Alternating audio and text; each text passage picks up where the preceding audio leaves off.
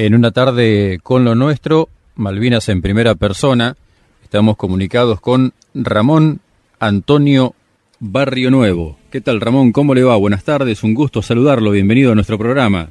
Un gusto, Fernando, estar a través de tu radio con la gente de Las Flores, lugar que pasé muchas veces por ahí en mi trayectoria desde Capital hacia la base naval de Puerto Belgrano. Para nosotros también, por supuesto, un gustazo que nos esté acompañando. Base Naval de Puerto Belgrano, ¿por qué era su destino? ¿En qué año, Ramón? Bueno, yo ingresé hace muchos años ya, lógicamente. Mi primer destino en la base naval fue en el año 63. Después yo me fui, volví en el 65.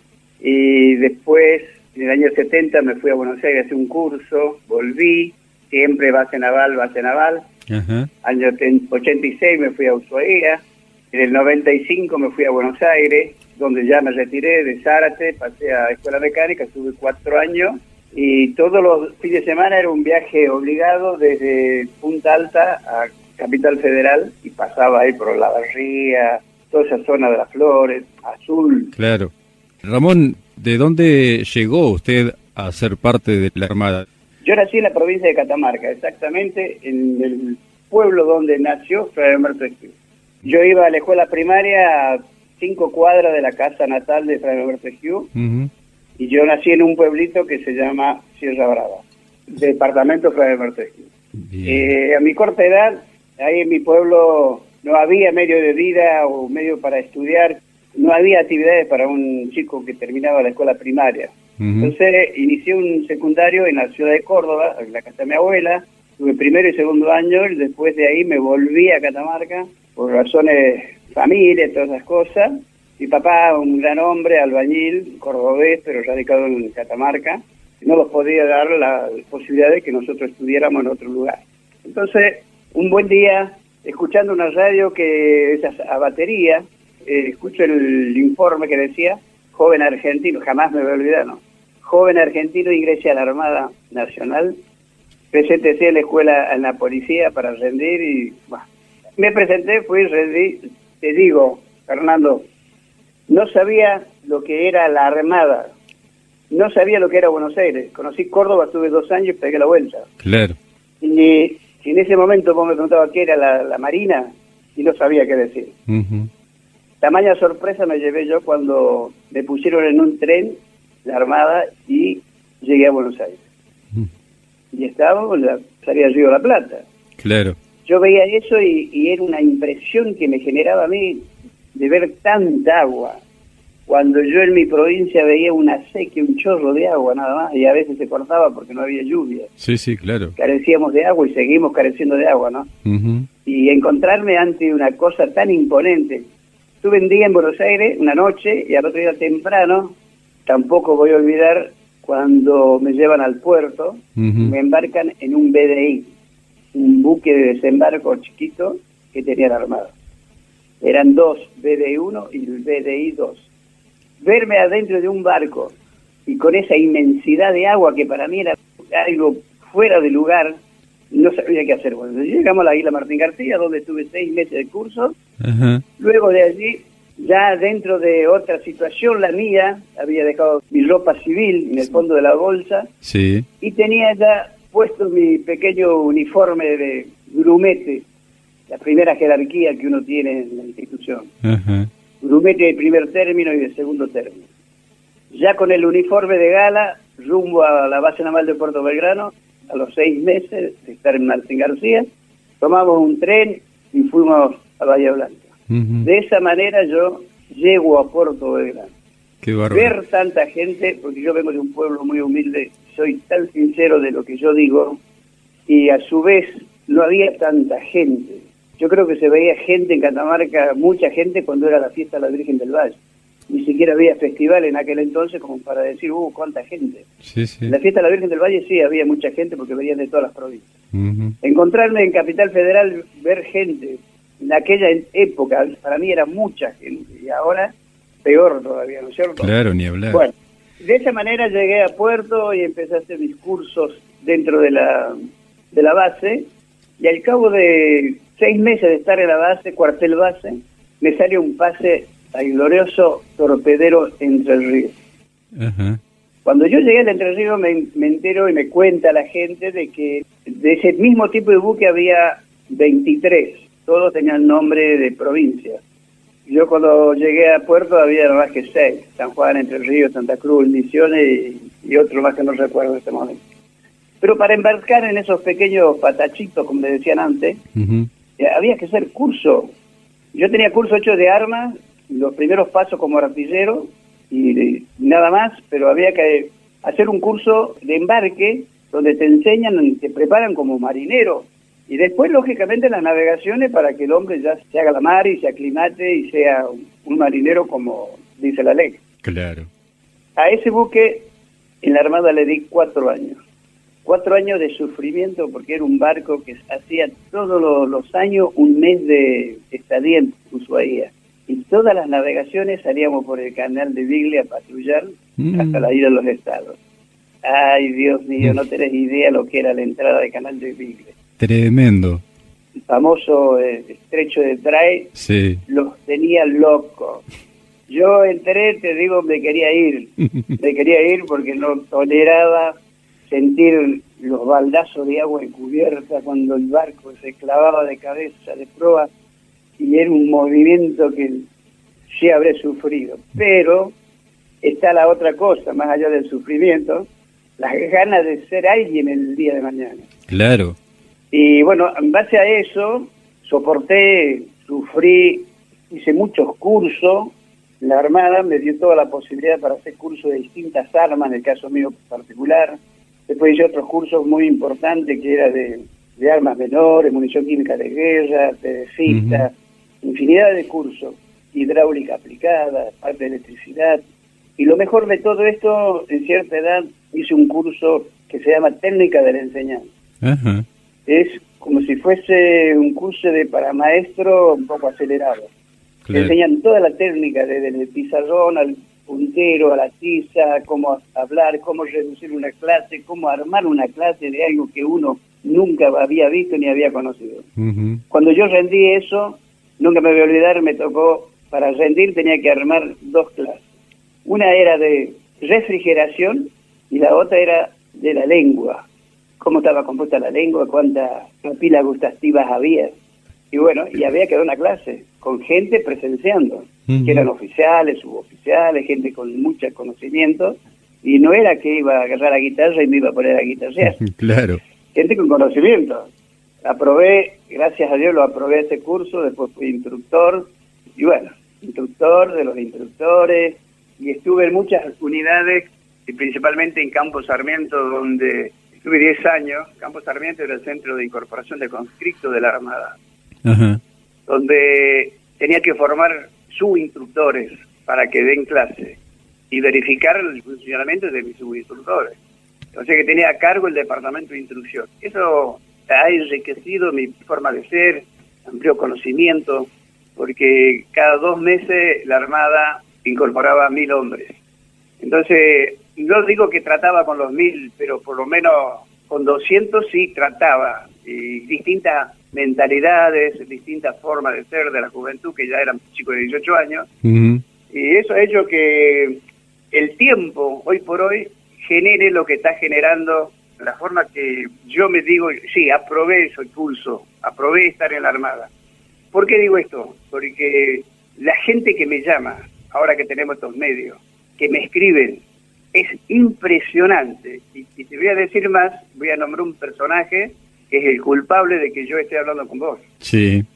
Claudio. Claudio Domínguez. Yo le dije a Claudio, visite hacer una, una navegación de placer desde cuando yo era chico, porque él me dice que empezara a conversar yo de cuando yo era chico, mi escuela primaria, ta, ta, ta, todas esas cosas. Sí. O sea que ha sido una, una navegación de placer, comandante Claudio, y llegamos hasta un punto que esta tarde seguimos eh, contándole a la gente de Verazategui, ¿no? Claro. A raíz de esto, de, de esta gente de Verazategui, el pueblo y de muchos lugares, porque esta radio tiene muy grandes eh, repercusiones, yo creo que la tuya también. Sí, sí, claro. Entonces, eso hace a que la gente se conecte, y yo te digo desde ya, que si alguien te pide mi teléfono, se lo dé, porque para mí es es un bálsamo de felicidad poder dialogar, aunque no sea militar. Me han llamado civiles, me han llamado gente de que nada que ver con la institución militar, pero escuchó las conversaciones y le interesó tener un diálogo conmigo. Y gracias a Dios lo hago. Y eso te digo, es, un, es algo muy importante para el punto de vista mío y para todos aquellos combatientes que hemos tenido la historia, digamos, para poderla contar hoy y que estamos vivos. Claro que sí. Y te digo, eso fue un principio. Yo después, el crucero Belgrano, vos conocés la jerarquía más o menos, ¿no? Sí. La primera jerarquía ya de suboficiales, cabo, cabo primero, cabo principal, suboficial segundo, primero, principal y mayor. Yo me retiré de principal, nada más. Entonces eso hace que uno dentro de las instituciones vaya generando conocimiento permanentemente porque la institución y el, comando te exige que hagas cursos para saber, para ampliar el conocimiento y tuve la suerte de hacerlo. Algunos cursos que no los hice por razones de, de irme de licencia, porque había que, uno quería hacer un curso y se tenía que quedar si le tocaba la licencia. Y yo por irme a mi Catamarca natal, que amo, estoy viviendo en Catamarca ahora de hecho, me venía y no los hacía pero creo que hice la gran mayoría de los cursos lo hice. Me tocó ir de pase al crucero general Belgrano en cuatro oportunidades, en distintas jerarquías. Cabo segundo, cabo primero, principal y suboficial segundo, que es la jerarquía con la cual yo he naufragado. Entonces, creo que mi conocimiento en base a los cursos hechos y a la estadía en el crucero eso ha hecho a que yo enriqueciera el conocimiento como artillero. El crucero General Belgrano era un buque netamente artillero y últimamente era un buque misilístico porque fue el primero el primer barco argentino que tenía misiles. Entonces uno tenía que estar bien en claro con todos los sistemas. Primero fui convocado en el año 78 en el programa Chile. Sí. Después me fui de pase y me volvieron a convocar para el 82. En un año antes del 82 yo ya estaba embarcado. Yo era prácticamente especialista, como le digo siempre a toda la gente, en cañón 5 pulgadas. Cañón 5 pulgadas éramos los... Nadie los quería en el crucero Belgrano, porque eran seis cañones que estaban en toda la cubierta principal y éramos tipos jodidos, porque a nosotros los jodían mucho los jerarcas no podíamos sentarlo ni siquiera conversar, había que estar haciendo algo, trabajando, manteniendo la unidad. Entonces, tipo que pasaba por ahí que no hacía y no acataba las directivas de cubierta, nosotros estábamos al salto. O sea que un barco que se manejaba con, mucha altura, con mucho respeto, la, la jerarquía. En el transcurso del año, nosotros teníamos una navegación con los cadetes. Sí chicos que siempre se han comportado como verdaderos militares, ¿no es cierto? Y ya eran de escuela, pero tenían un gran conocimiento de la parte militar, o sea que ellos hacían sus funciones, iban a la parte del tiro, que nosotros hacíamos el tiro, ellos miraban y observaban, y por ahí había algunos cadetes que se los ponía como integrantes de una pieza de artillería, ya sea 20 milímetros, 40, que eran cañones más chicos. Después venía el 5 pulgadas, que era un cañón grande, que tenía un volumen de fuego con una dotación de 13 hombres bien adiestrados de 15 a 18 tiros. Porque era un calibre bastante respetuoso, el peso y un montón de cosas que no podía el hombre hacer, digamos, una batería más de más cantidad de disparos, ¿cierto? Claro. Después yo estuve, en otros momentos, estuve navegando en un barco muy chiquito que era un Casamina. Ajá. Casamina Formosa. Eh, estuve un año, y ahí fui al portaaviones 25 de mayo, estuve dos años en portaaviones, una experiencia muy linda con respecto a ver aterrizar y despegar aviones, por ejemplo, de la cubierta. Después tuve pase en tierra, estuve en azul, dos años, mucha gente linda y amiga y muy buena, la gente de toda esta zona, ¿eh? Flores, eh, Azul, La Barriga, gente muy respetuosa y muy, muy linda gente, muy linda gente que tiene Buenos Aires en esas partes. Sin dudas. ¿Cómo vamos? ¿Vamos bien? Perfecto, vamos bárbaro. Me interesa, usted decía de, del poder de fuego, realmente el Belgrano tenía un poder de fuego tremendo cuando aconteció lo de Malvinas, ¿no? Con las mejoras que se le habían hecho, con las actualizaciones que tenía hechas, transformándolo en misilístico también, ¿no? Sí, la verdad que sí. Nosotros teníamos, por ejemplo, el Belgrano tenía dos calibres que eran Uno era doble propósito, el 5 pulgadas era para tiro antiaéreo, superficie y costa. Sí. Después teníamos los cañones de 6 pulgadas, que era lo más lo máximo, 6 pulgadas, 5 torres de 3 cañones cada uno. Cada vez que tiraban las 5 torres a una banda, el buque se hundía, vamos a usar el, el vocabulario común para que la gente entienda, Sí. se hundía en el mar un metro y se desplazaba un metro y medio al sentido contrario a la banda que estaba tirando. Tremendo. Era tremendo y si yo siempre dije, no sé, mi opinión personal, yo dije si al crucero y al portaaviones lo hubiéramos llevado al estrecho de San Carlos, Mm. te puedo asegurar que todavía andarían los ingleses dando vueltas por quererlos arrancar. El crucero tenía mucha autonomía de, de fuego en 6 pulgadas, 5 pulgadas, 40 milímetros, 20 milímetros, ni hablar de las ametralladoras que teníamos de 12,7, fusiles automáticos, un buque que estaba muy bien, muy bien preparado. Ujú. Desgraciadamente, para ello, sabiendo la historia del Belgrano en su país de origen Sí. y los distintos combates que él tuvo en otros países, y de donde salió impecable. Y en el combate número 29 perdió su vida, pobre. pobre. Claro. Pero ha sido un barco muy, muy generoso, por decir así. Para con nosotros, para la gente y para, no tan solo en nuestro país, en otros países también, porque el tipo era un, creo que lo llamaban su dueño el suertudo, Claro. era un barco de, de tener suerte. Claro. Bueno, yo no tuve suerte que tuvieron otra gente, Claro. yo he navegado en el pobre. Claro. Siento mucho actualmente, actualmente yo tengo esa cosa tan presente del crucero belgrano porque ha sido un barco cómodo, donde había gente con mucho respeto, muy buenos comandos, se comía bien, se dormía bien, se trabajaba bien. Un barco con un montón de condiciones muy tipo portaaviones. El portaaviones era algo similar en la parte de habitabilidad. Muy cómodo. Para navegar, comodísimo. Claro. No así un buque chico, se mueve como, que hay Dios, ¿no? Claro. Volviendo a un poquito a, lo más reciente, lo que es la radio. Podrá venir toda clase de mejoras a nivel de sistemas de comunicaciones, teléfonos, pueden ser satelitales, lo que vos quieras, pero la radio no se va a perder. No. La radio a mí me dio pruebas en estos últimos días y hablo de la radio de Claudio. Sí, sí. Te hago una historia. Vos sabés que yo le comenté a Claudio de que había un- una señora y dos, tres chicos que lo había dejado de ver hacía 37 años, familia Lesca. Y a través de él y dos suboficiales de Buenos Aires, iniciamos la búsqueda. En medio de una semana teníamos los teléfonos de los chicos, Ujú. Carlito, Estela Mari y Cristian. ¿Y cuál era la, la inquietud mía de ubicarlo? Porque a mí me llamó un muchacho que escuchaba en la radio de Burucuyá, un pueblo Sí. donde era Lescano, mi amigo. Sí.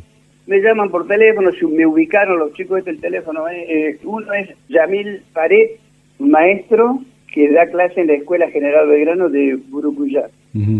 Y el otro es Gustavo Armoni, un concejal de la municipalidad.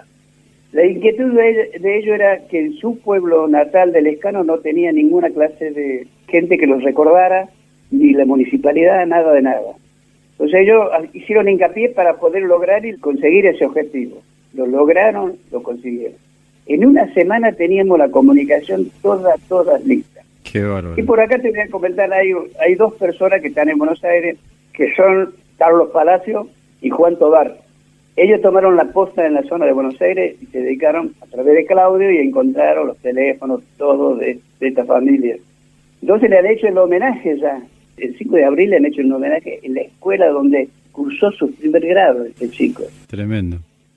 A raíz de eso, la cantidad de gente que me llamó, la familia, para mí, ya te digo, es algo muy importante, difícil de explicar lo que uno siente, más allá de que soy enemigo de las guerras, porque la viví y sé que destruye la persona, destruye el país, destruye el pueblo, destruye todo la, la guerra. Sí, sí. Pero yo creo que lo que uno ha hecho por la patria hoy tiene el fruto este de que la gente te llama y te conversa, como en este caso vos, Fernando. Y esto, un veterano de guerra que tuvo contacto con el enemigo, necesita esto. Yo en mi pueblo, en Catamarca, en mi pueblo, yo nací en la cuna de Fray Alberto Esquiu, estoy bregando para que me llamen un día a la escuela donde yo hice mis primeros pasos con la educación para que dé una charla. Me han invitado en miles de escuelas, radio, en municipalidades, por todas partes, pero eh, mi pueblo lo espero y sigo esperando. Mirá lo que es la ironía de la vida. Qué bárbaro. Algo parecido lo pasó a la vuelta de la guerra. Sí. Cuando nosotros volvimos a la guerra, te acordás del mundial, banderas, esto, todo, ja, ja, ja. Pasó la guerra, nosotros pasamos a ser atrás de la tienda estábamos. La sociedad nos olvidó, nuestras Fuerzas Armadas también. Vos fíjate que yo en la institución, con un concepto de 9.50 sobre 10, nunca bajé de 9, no llegué a sucursal mayor. Sí. Mandé una nota a personal para que se me explicara el por qué no había salido. Me contestaron propuesto no seleccionado. Ahora, yo siempre me pregunté, ¿qué tenía que hacer yo para que me seleccionen? Qué bárbaro. Qué bueno, y así como eso, eh, hoy por hoy tenemos esta satisfacción, ya con tantos años de vida que uno tiene, se vuelve mimoso, digamos así, ¿no es cierto? y tener la, el don divino que tenés vos, como Claudio, de armar programas de este tipo. Es muy importante. Ramón, me interesa llegar por ahí por una cuestión de, de tiempos nomás, eh, de la programación, a los momentos del año 1981, a lo previo a lo que fue la salida al mar del crucero y por supuesto al desarrollo de esa última misión en los primeros momentos del mes de mayo de 1982. Después de estar en otras unidades, me salió pase al crucero General Belgrano. Sí.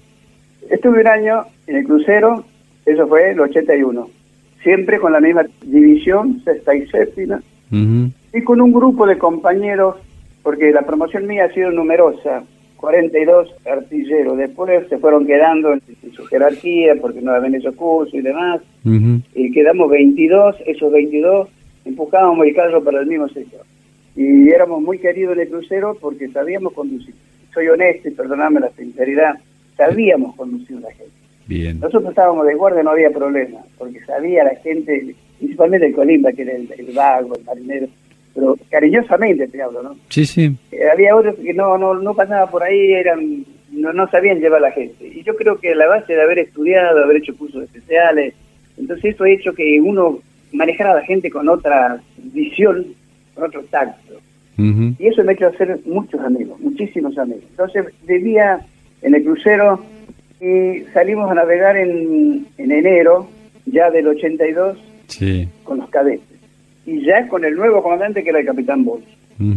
Hombre que se presentó al segundo día de que tomó su cargo, él y el capitán Galaxy, reunían por jerarquía. Me acuerdo que fui a la Cámara de Suboficiales y nos habló de que íbamos a hacer una navegación muy exigida porque llevábamos cadete y cadete tenía que aprender y cadete de acá, el cadete de allá, que había que exigir y hacer las cosas bien para que el cadete tuviera una muy buena visión de lo que era el crucero. Se hizo la navegación de un mes, estuvimos por Ushuaia, las costas del Mar de Plata, volvimos a puerto, todo normal. Cuando llegamos a puerto, fines de enero, el comandante los reunía siempre, no sé si sabía o no sabía, pero siempre los llamaba y los conversaba. Una vez a la semana teníamos una reunión con él. Las cosas fueron pintando muy lindas como dotación de crucero con este nuevo comandante, el capitán Galazzi. El día 2 de abril, creo que todos nos hemos desayunado con la noticia de que Malvinas había sido todo. Nos empezamos a enterar de eso y que teníamos que zarpar el barco no podía zarpar porque en la navegación anterior nos habíamos enterado de un problema que tenía la máquina y había que repararlo. Zarpó la flota y nosotros quedamos. Y era algo que los a mí me preocupaba y a todo el mundo lo preocupaba porque la flota zarpó toda, quedó la dársena vacía. El único que estaba era el, el querido crucero.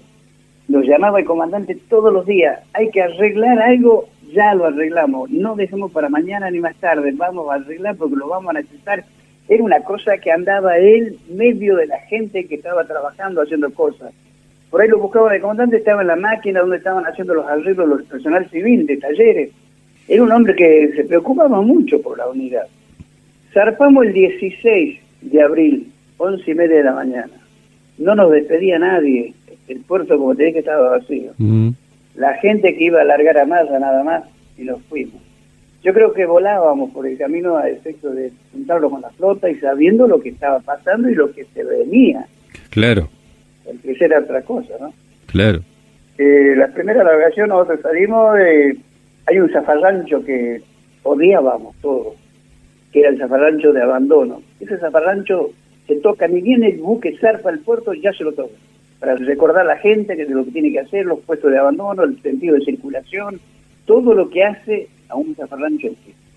Y lo hacen en un horario, yo creo que estaba muy bien puesto. Ese, yo después de antes que había sentido mal, que había vociferado palabras groseras por ahí junto a los otros changos amigos, porque era, el zafarrancho era 17 a 18, justo en el horario que nos sentábamos a tomar el café o el mate cocido.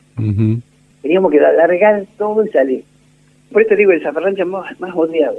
Y después en navegación era todos los días zafarrancho de abandono.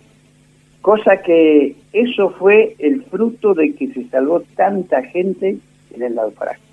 Porque el conscripto recién incorporado sabía tanto como yo qué debía hacer y de qué forma tenía que concurrir al puesto de la base. Bueno, llegamos a una zona donde supuestamente estaba designada para hacer patrullaje nuestro, el caso del norte de, de, Malvinas, bien digo, y se hizo un patrullaje, pero no se veía nosotros desde el punto de vista normal, descubierto no veíamos nada, no sentíamos nada, pero la información estaba permanentemente por parte de, los comandos, informándolo de la situación que se vivía. Después teníamos un gran amigo artillero que ya falleció de La Plata, cordobés él, pero se lo di con La Plata, el gordo Sánchez. Él tenía una radio espica. Él salía cubierta la noche y escuchaba la radio chilena, Paraguay, escuchaba todo. Y él venía y los comentaba a nosotros la situación que se vivía, digamos, en los países limítrofes que estaban permanentemente largando información. Después la información que los tiraba el comandante y el segundo en el transcurso de la mañana. Entonces, nunca hemos tenido enemigo a la vista, ni aéreos, ni de superficie. Y el día, no recuerdo la fecha, teníamos que hacer una prueba con la artillería porque nosotros teníamos un cañón de 6 pulgadas y 40 milímetros que tenían munición del año 35, que vino al país, munición de guerra, guerra. Es una munición que el efecto de desgaste que genera un tiro de combate, que generaba un tiro de combate de 6 pulgadas, era el equivalente de 6 tiros de ejercicio. Mm. Entonces nosotros permanentemente hacíamos tiros de combate con tiro de ejercicio. Entonces se probó, lo funcionó la munición, de 40 ingresamos a Ushuaia para hacer el recambio. Eso tardó una noche y un día. Y el día 23 creo que fue, salimos de, de Ushuaia. Ya con destino sureste para seguir cumpliendo el, plan de navegación. Y que posiblemente ahí, el comandante nunca lo que dijo, posiblemente tengamos un enfrentamiento con la flota inglesa, pero era como que nos daba la sensación de que la flota que venía por esa zona no ejercía el peligro que realmente podría brindarlo, ¿no? Sí, por ahí un misil de aquello que tienen ellos de mucho alcance podría ser. La cuestión es que cuando estábamos en plena navegación en esa zona, se ordenó volver el buque hacia la zona sur-oeste de la isla, los estados. Eso es lo que más me duele a mí, que hemos estado lejos de la zona de destrucción, no generábamos peligro para la flota inglesa, y fuimos torpedeados de la manera más cobarde. Fuimos hundidos cobardemente porque con un submarino de la clase que Conqueror, que tenía un alcance para tirar el torpedo y que tenía un alcance visual con el periscopio fuera del agua, pero claro, la guerra es la guerra, como es dicho. Tuvieron el día primero y creo que antes del primero ya venían bajo nuestro casco los buques que teníamos, que eran los protectores nuestros, no los podían localizar. Claro. Ahí viene la famosa información que todo el mundo conocemos, cuando ya el comandante del submarino le informa a la señora Tacher de que lo tenían al crucero en posición de tiro, tal y tal parte, tal, tal, le dicen el latitud, todo. Entonces ella ordena, hundan el crucero. De esa manera nosotros recibimos el primer torpedo, pero si vos por ahí alguna vez tenés la posibilidad de ver donde fuimos hundidos, al sur, un poco oeste, medio pegado del continente, sí, sí. donde lo hundió. Ni siquiera estábamos del otro lado de la isla del Estado, por lo menos. Y con rumbo nosotros ya hacia la zona del continente. Bueno. Yo estaba cubriendo una guardia muy especial, el horario mío era de 16 a 20, de 04 a 08.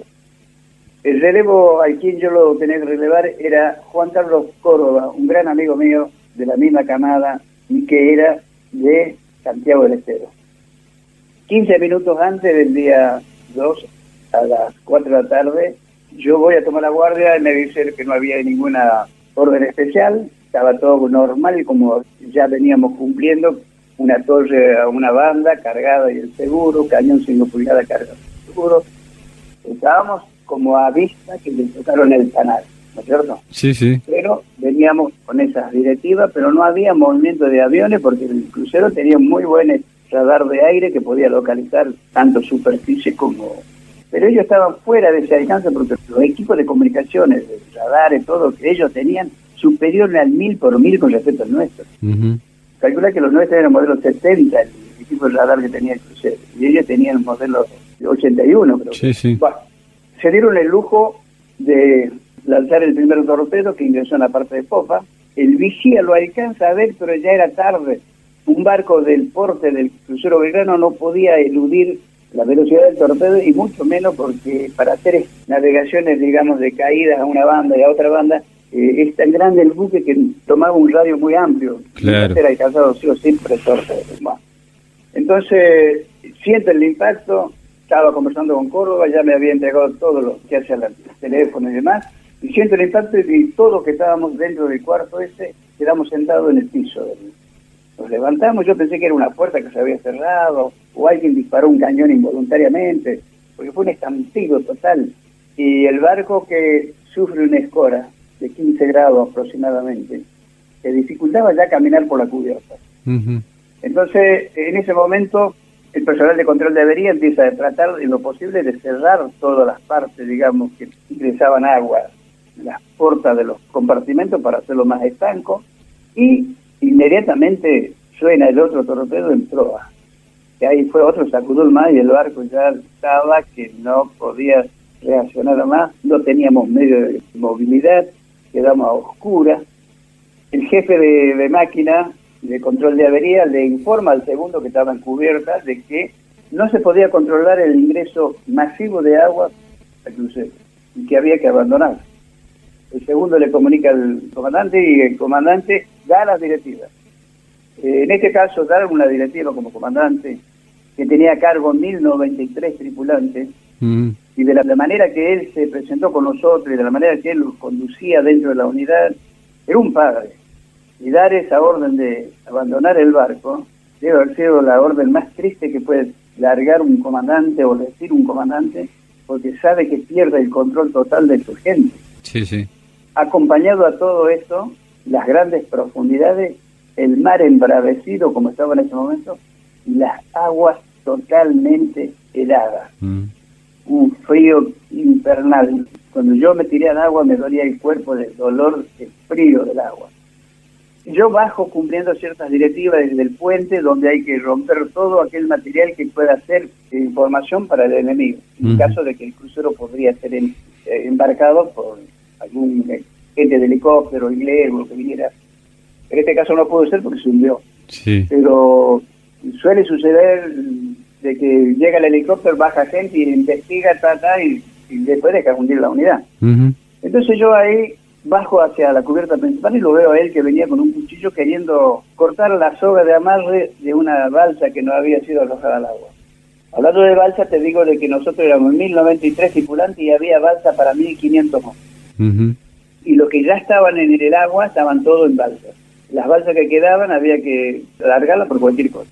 Esas balsas después salían solas porque tienen un gancho disparador. Cuando el barco se fue abajo, es un gancho hidrostático y cuando la presión de agua ejerce sobre el aparatito ese, se zafa y después sola se corta por una razón de flotabilidad positiva que tiene la balsa y queda flotando.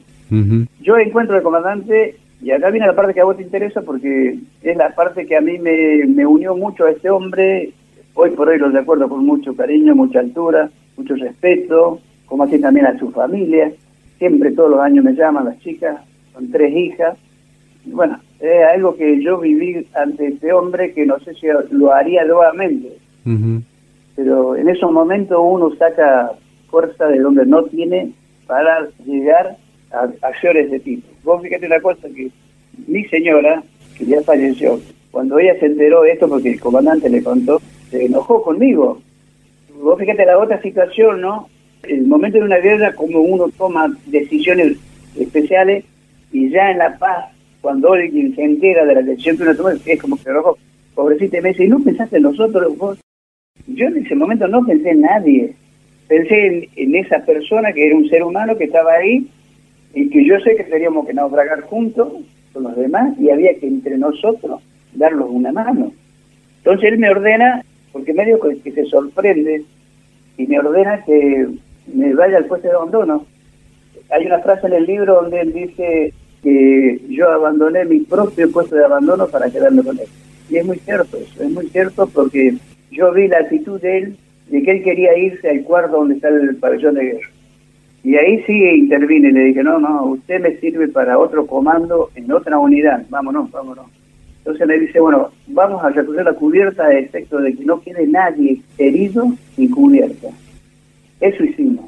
Dentro de las posibilidades que nos brindaba una banda, porque la otra ya estaba con agua, ya mm. no, no, se podía transitar por ahí, evacuamos mucha gente quebrada, quemada, que venía desesperada por cubierto y que pedían por favor que lo lo echáramos agua, improvisamos una soga con sábanas que había, porque esa cubierta estaba llena de sábanas, cubrecamas, mantas, salvavidas, gente quebrada, de lo peor que vos te podés imaginar, eso había ahí. Un humo que salía de dentro del barco, gente quemada porque ese torpedo que tiraron, el MK-8, es un torpedo que cumplía varias funciones. Aparte de la explosión en sí, cuando ingresaba, que mataba, y después emanaba una bola de calor impresionante que quemaba a la gente y todos quedábamos sin pelo.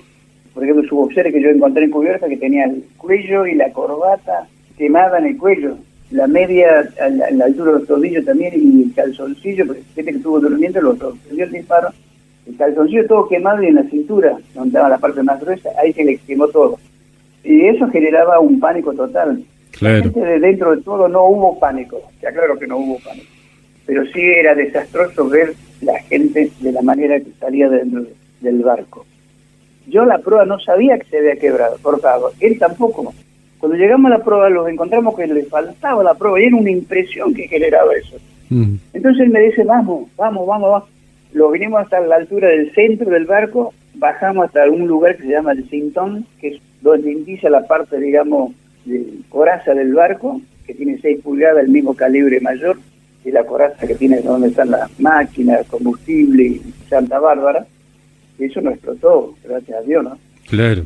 Él estaba en la cubierta principal, yo de frente, y él quería inflar a través de una válvula manual, ¿no es cierto?, el salvavidas. Entonces, como no había tiempo, yo vuelvo a agarro de los costados de los salvavidas, tenía dos botelloncitos de CO2, y le pego el tirón y se le infla el salvavidas le queda todo el peso así ampliado, me dicen, póngame las medias, el pantalón dentro de la media, hago ese trabajo, hago lo propio yo también, pero no faltó el que vio, por ejemplo, que iba por la misma banda que iban ya sobre la balsa, que dijeron de que yo le había pegado al comandante. No, no fue así.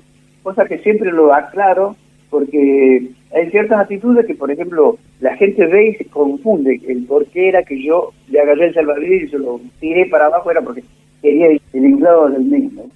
Y este testimonio de gente que yo le había pegado era uno que vive aquí en Catamarca, que es amigo mío, que por ahí se acuerda y dice, vos sé que yo pensé que le estabas pegando.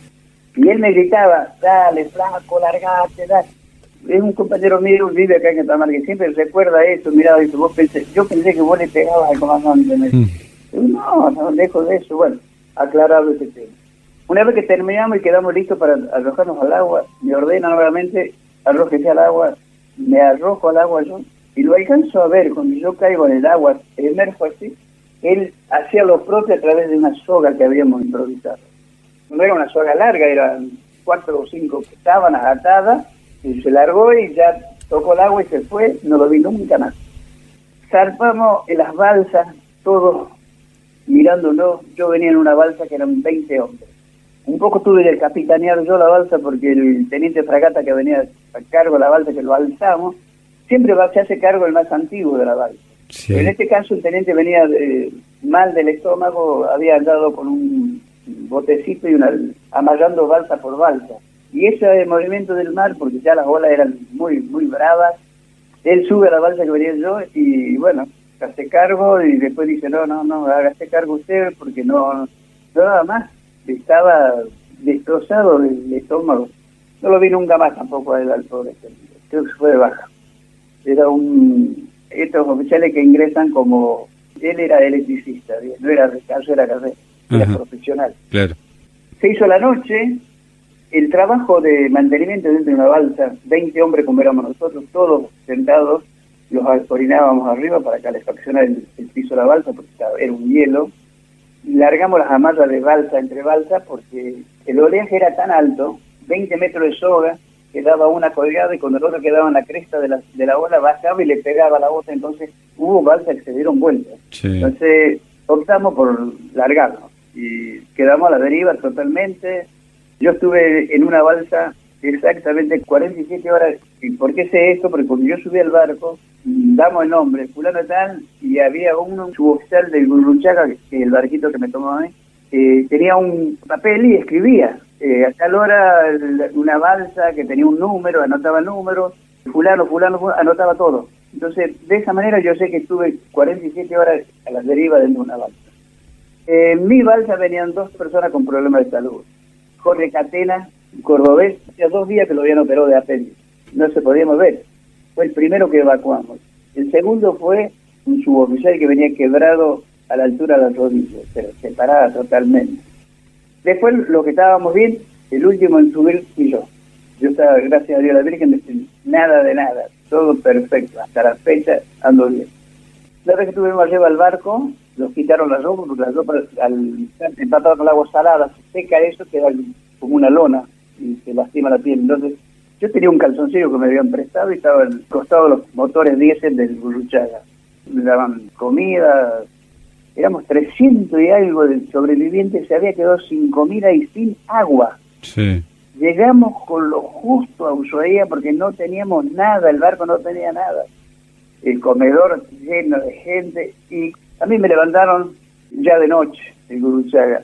En eso que yo estaba en un costado, así ya había salido para la parte cubierta, era como que me había recompuesto un poco, digamos así, del frío, de todas esas cosas. Viene un chico que era de ahí del buque y dice, ¿se encuentra el subursal Barrio Nuevo acá? Le digo, sí, yo. Ah, me dice, el capitán Bonzo está a bordo, y creo que fue el último que subió eh, Bonzo. parece, cosas de novela, de contarlo, pero fue así, ¿eh? Y dice, se cambió, dice, le dieron una ropa y vine a saludarlo y preguntó por usted. Hmm.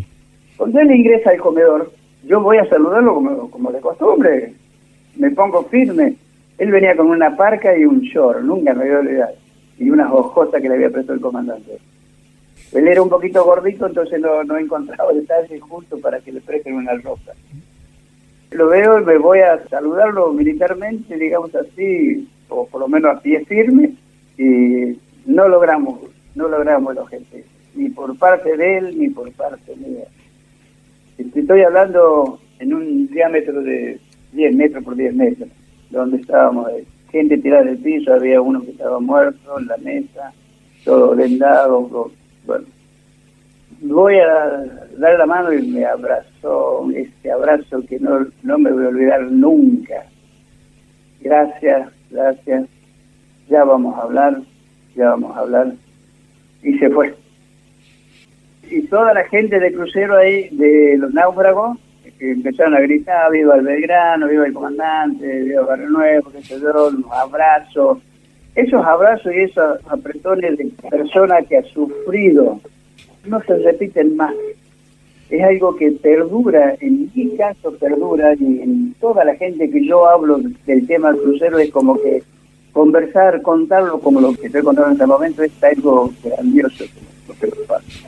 Bueno, después llegamos a Ushuaia, bajamos, el pueblo de Ushuaia se volcó todo, micros, que los llevaban, los daban caramelos, de, de todo lo que vos te imaginas, la gente por las calles no dejaban avanzar. Y hacía frío, los días estaba nevando, pero la gente se volcó toda la calle. Fuimos a parar a un hangar, ya lo habían calefaccionado con tachos de y todo, y colchones en el piso. Bueno, ahí los, dieron un buzo. Y ahí entramos a dialogar un poquito más, sobre todo estábamos callados, y, les digo, eh, perdóname, no son ir y ver con Cristo llorando, soldados llorando, abrazados con otros, era emocionante hasta los huesos. Bueno, ¿sabés lo que, lo que yo viví? Esa par de horas que tuvimos ahí. Eh, nos habían preparado sándwich de, de milonesa y caldo. No queríamos, no queríamos nada. 47 horas en una balsa, uno quebrado, el otro que venía con una, operación de apéndice. Nadie quiso tomar un calmante, no, nada, nada. Pensábamos en qué futuro lo, lo deparaba la vida. Fue algo triste, muy triste lo que se vive en un naufragio, más como que tocó vivir a nosotros. Después, yo salí a las 6 de la tarde de Ushuaia al puerto Belgrano en un avión de la Fuerza Aérea. A medida que llegaban la gente ahí a, la parte de Ushuaia, no te olvidé que éramos 770 hombres que recuperaron. Sí. Y había que hacerle un planilleo a todos ellos para poder dar la información correspondiente a las provincias de las cuales eran los las personas. Miles de fusiles ahí de toda la base naval Ushuaia y toda la gente que quería escribir a máquina, escribiendo a máquina, haciendo planillas, nombre y apellido, provincia. Mi madre ya estaba enterada a través de los, los, comandos, informaban a las provincias de que yo, porque qué casualidad, en mi barco había ido dos días antes, escuchar, yo soy Ramón Antonio, Barrio Nuevo, el segundo. Ingresó al, en comisión y Robustiano Aurelio Barrio Nuevo. Entonces se ponía SS, el segundo, RA Barrio Nuevo, Catamarca. Y estaba, lo habían puesto al Robustiano, con las dos siglas y era su también. Claro. Entonces, eh, través del ejército recibieron la información y yo tenía en Catamarca un tío, un primo que era comunicación acá en el regimiento. Le llegó la información a mi madre de que había fallecido. Mm. Imagina mi pobre, madre, pobre vieja, ¿no? Cuando yo subo en el avión a las 6 de la tarde, eh, un cabo principal que era encargado de la parte de mantenimiento del avión de la Fuerza Aérea me dice, ¿no saben ustedes si apareció Barrio Nuevo? Y digo, sí, yo soy. Me llevó a la cabina del avión y del avión comunicaron a Palomar y de Palomar a Catamarca certificando la información. Qué bárbaro. O sea que tuvo un susto muy grande mi vieja y después se llenó de alegría saber que ya estaba en el territorio que venía. Después me enteré que era este muchacho Barrio Nuevo, Robusteno Ramón, de acá de Catamarca. Después la vida nuestra transcurrió un poco triste porque seguíamos ya de cerca, desde otro punto del país, las novedades, las informaciones a través de la televisión. Eh, yo tuve 15 días de licencia, pero una licencia rara porque tenía mi familia, mis hijos y todo, pero no, no, estaba dentro de mí. Yo había perdido muchos amigos, muchos compañeros de vida, los había perdido, como caso del escano este que te conté de ya. Sí. Y después uno empieza a decir, empieza a, ver, a escuchar lo que fallecieron y todas esas cosas.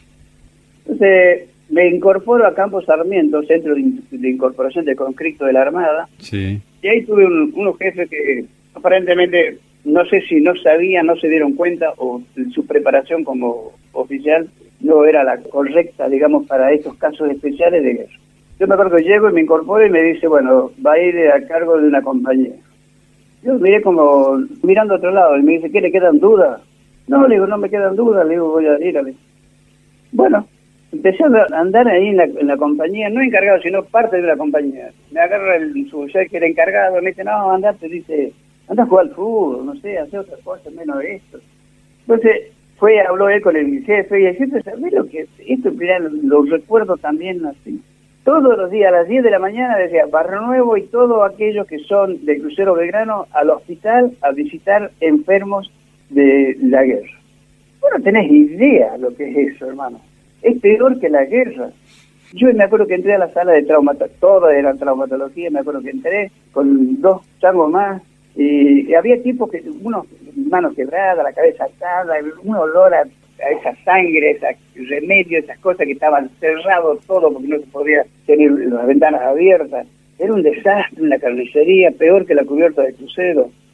La primera vez me dice un tipo, uno que estaba ahí que le faltaba la pierna, me dice, amigo, yo soy de Tres Ríos, la nota, dice, le doy mi teléfono de mi familia, llámemela, dígale que estoy acá, en, ¿dónde estoy? En Puerto Belgrano. Bueno, le tomo el teléfono, en esa época no había lo que hay ahora, las comunicaciones. Me voy porque había que ir a un Rapipago. No Rapipago, sino un, una telefónica. Llamo, me contesta un chico. Le digo, ¿familia tanto? Sí. ¿Quién habla? De la base naval del puerto, luego te habla José Barrio Nuevo. ¿Qué pasa? ¿Qué pasa? Un chico ya grande. Mamá, mamá, te hablan del puerto. Vení, vení, vení. Y este chico, este hombre era del ejército. Te mm. hablan del puerto Belgrano. Le atiende a la señora. ¿Quién habla? Le cuento, le digo, soy Lucio Salva Renuevo, yo estuve de visita en el hospital, encontré un fulano así. No le dije que estaba quebrado y que estaba hecho percha, digamos, ¿no es cierto? Sí.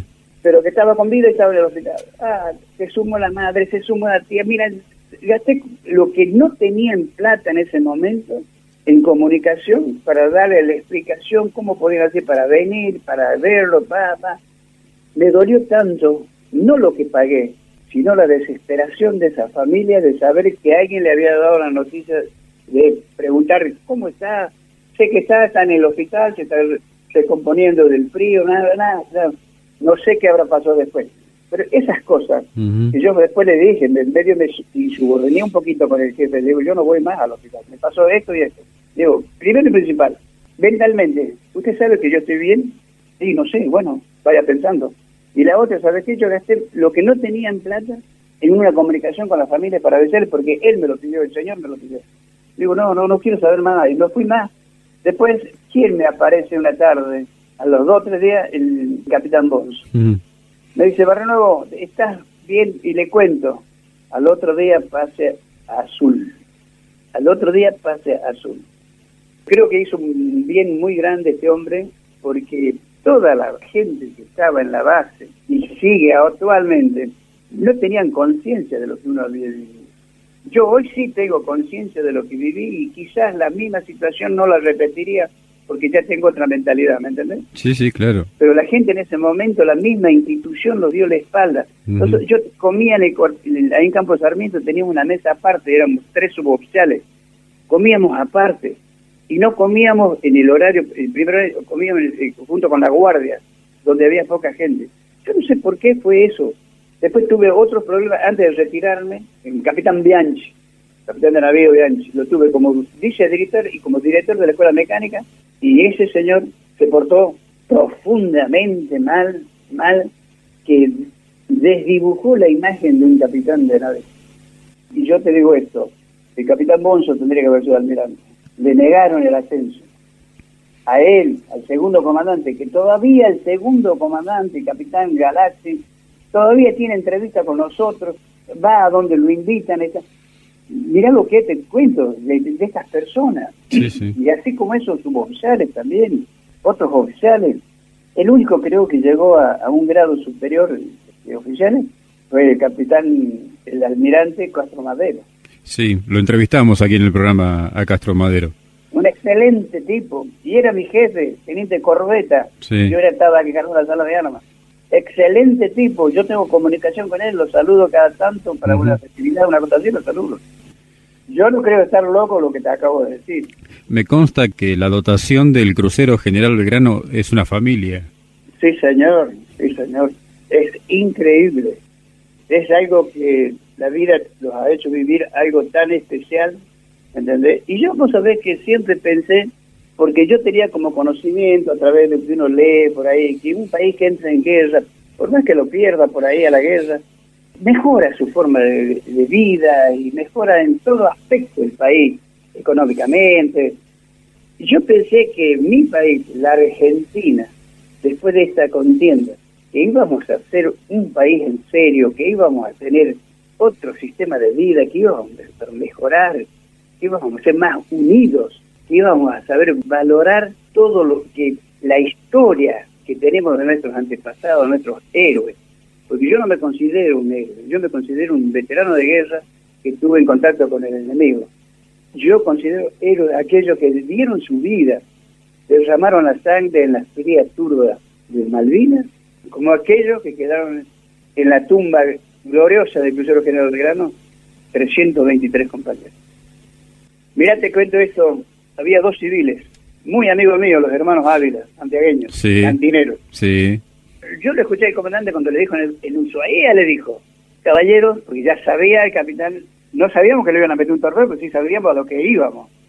Entonces le dijo el capitán Bonzo, los reunió ahí a la altura de la guardia y le dijo, hay un avión que sale tal hora para el norte. Yo quiero que se vayan ustedes a estar con la familia. ¿Saben lo que contestaron los changos? Que no, que ellos vinieron con el barco y se iban con el barco a la guerra. Sí, sí. Uno, el cantinero, se ganó la cantina del barco trabajando de ayudante de otro cantinero cuando él era colimba, que duraba dos años. Sí. Abel se llamaba. Era increíble ver esa situación y esa posición de, digamos, de camaradería de, Mm. de estos dos changos santiagueños que han vivido mucho en el crucero. El más grande primero y después estaban los dos. Sí. Por eso digo, eh, yo creía en mi país y apostaba profundamente en mi país que iba a ser de mejora. Pero creo que somos los últimos y los únicos que estamos con estas condiciones. Vos con tu radio, Claudio con su radio. Escuchame, no hay un programa de televisión que hable de esto. ¿Me entendés? Y duele, duele mucho, porque no lo hay. Andan en YouTube una gran cantidad de videos que yo hice para muchos chicos, muchas escuelas que me lo pidieron. Por ahí uno llora, yo lloro de, emoción, de cariño hacia la juventud. La juventud me aprecia mucho, los chicos también.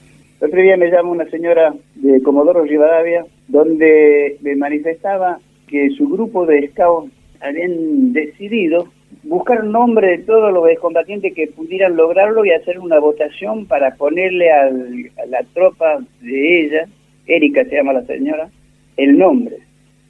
¿Y quién puede haber salido favorecido? Mm. Ramón Antonio Barrenora. Me llaman y me preguntan si yo podía permitir ese homenaje. Le dije que sí. He llorado dos días prácticamente.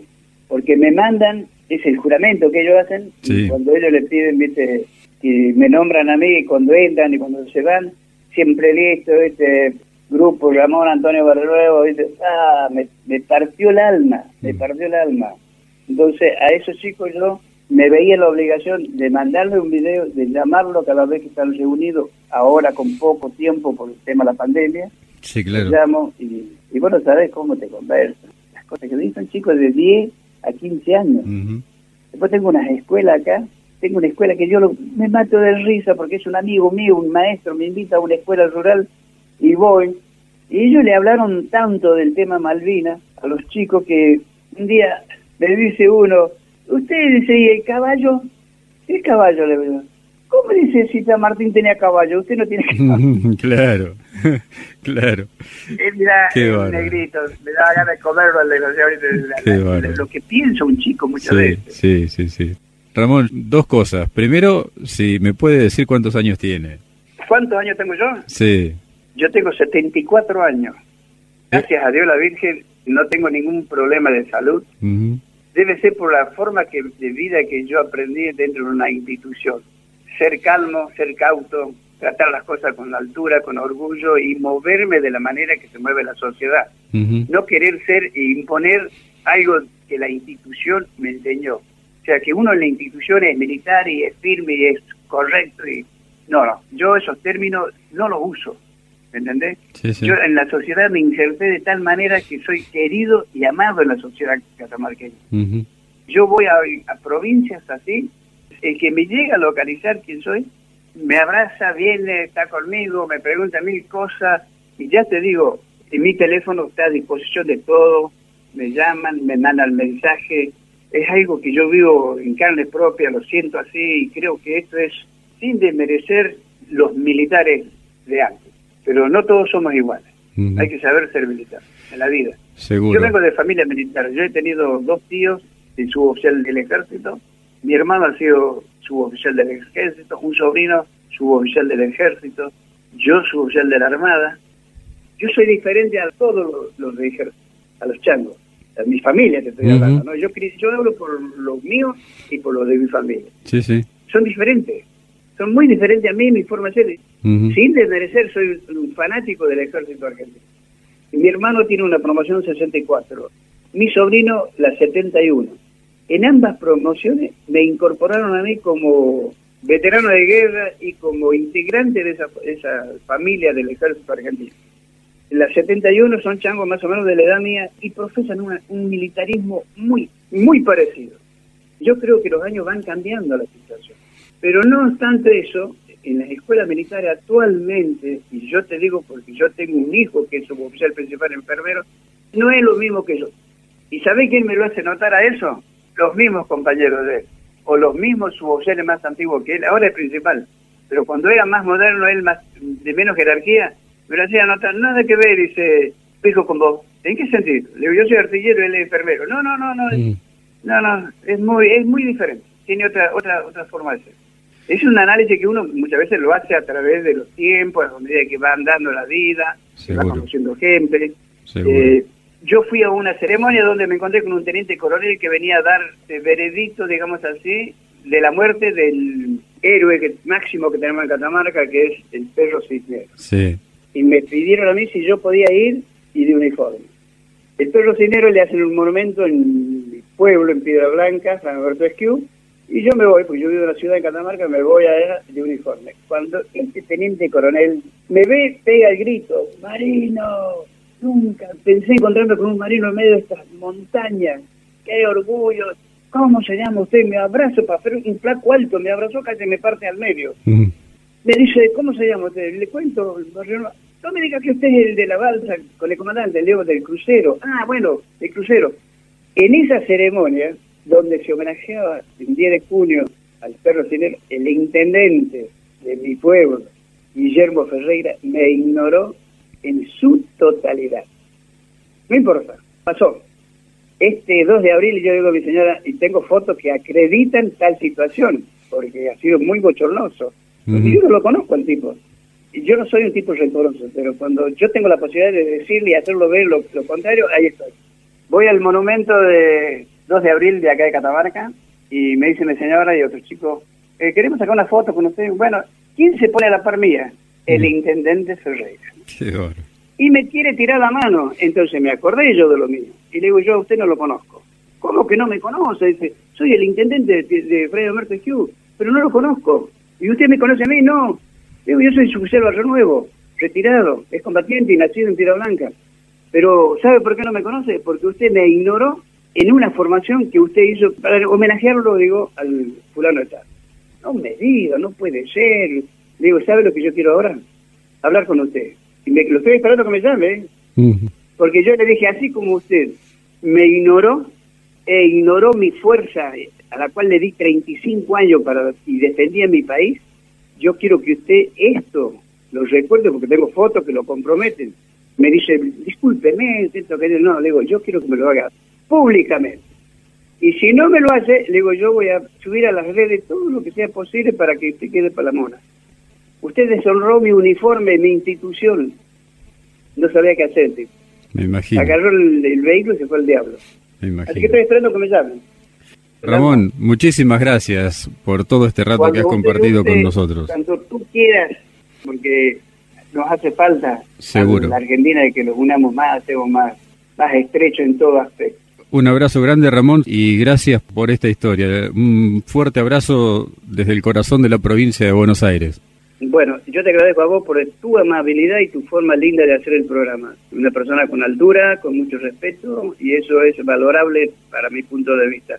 Un gran abrazo para vos y toda tu audiencia y toda la gente que colaboran con vos para hacer este programa.